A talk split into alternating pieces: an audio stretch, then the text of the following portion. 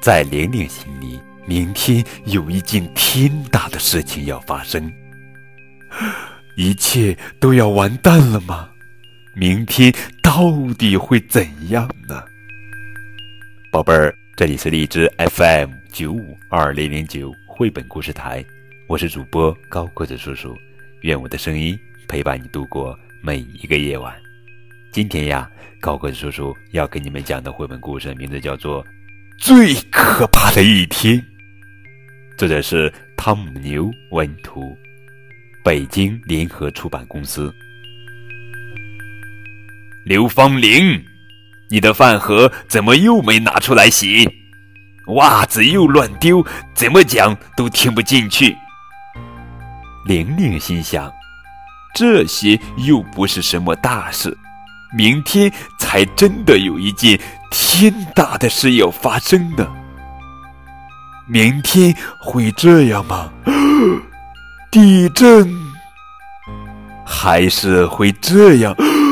火山爆发，我快不能呼吸了！海啸，好恐怖哦！外星人攻击，刘芳玲，你实在太好笑了！哈哈哈哈哈哈！哈哈哈哈哈！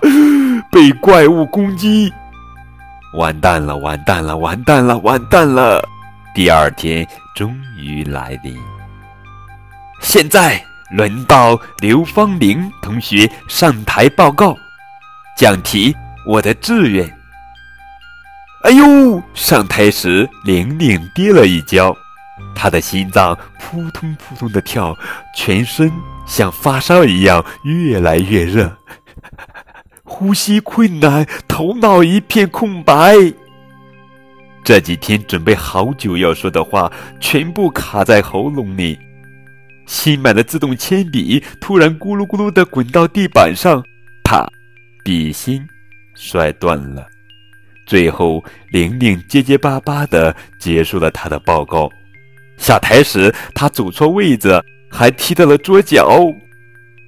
在全班的爆笑声中，玲玲回到自己的座位。她觉得今天真是最糟的一天。晚上睡觉前，她还是很难过。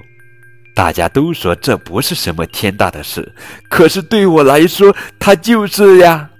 玲玲心里这么想着。转眼间，三十年后，现在让我们热烈欢迎刘芳玲女士。玲玲的心脏扑通扑通的跳着，全身像发烧一样越来越热，非常高兴能获得这项荣誉。她呼吸困难的继续说：“下台时，玲玲的鞋子差点掉了。不过，她觉得今天真是最美好的一天。”这是《库西日报》全球最年轻建筑奖得主刘芳玲。恭喜刘芳玲建筑师作品《康基斯美术馆》荣获全球建筑界最高荣誉普拉阿兹克奖。好了，宝贝儿，这就是今天的绘本故事《最可怕的一天》。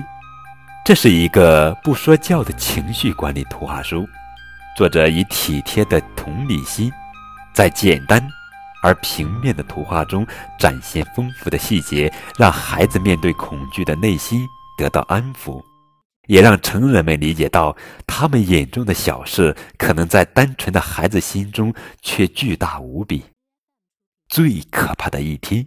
更多图文互动可以添加高个子叔叔的微信账号。感谢你们的收听。